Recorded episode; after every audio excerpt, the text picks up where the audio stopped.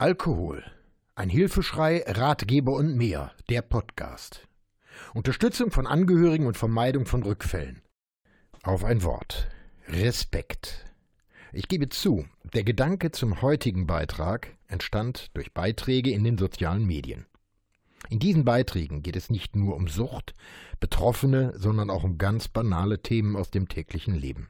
Es ist völlig klar, dass ich mit meinen Beiträgen und Gedanken nicht grundsätzlich den Geschmack aller Leser oder Zuhörer treffe.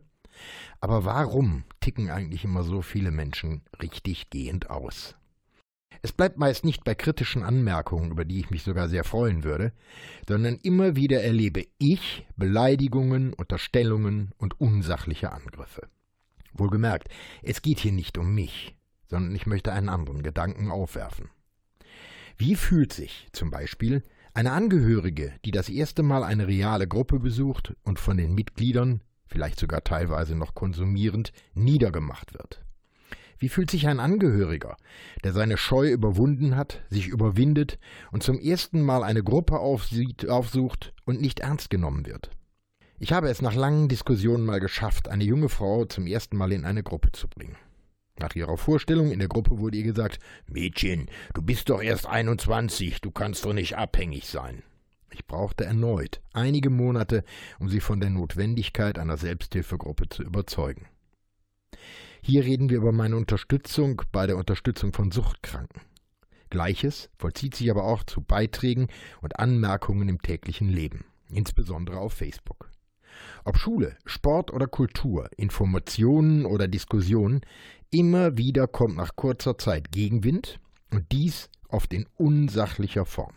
Im realen Leben, zum Beispiel in Selbsthilfegruppen, respektvoller Umgang ist in allen realen Gruppen fast immer selbstverständlich, Ausnahmen bestätigen die Regel. Das, was wir aber teilweise in den sozialen Medien erleben, welche Erfahrungen Suchtkranke und Angehörige dort teilweise erleben, halte ich für bedenklich.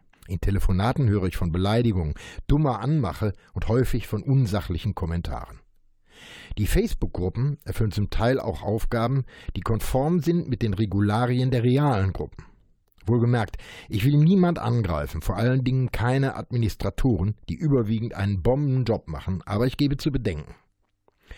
Wir alle sollten darauf achten, dass sich die Betroffenen, egal ob suchtkrank oder Angehöriger, wohlfühlen und verstanden fühlen.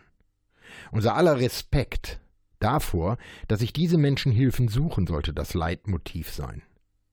Ich weiß auch, dass auf diesen Beitrag gibt es wieder viele Kommentare, in denen Klugscheißer, und der will doch nur Bücher verkaufen, die harmlosesten sein werden. Ich appelliere an uns alle, mehr Respekt und Verständnis für die, die unsere Unterstützung brauchen. Aber nicht nur in Gruppen, sondern auch im realen Leben. Das Verstecken hinter Pseudonymen und damit verbunden ein Ausleben innerhalb der Anonymität muss aufhören. Wir alle sind gefordert, mit einem guten Beispiel voranzugehen.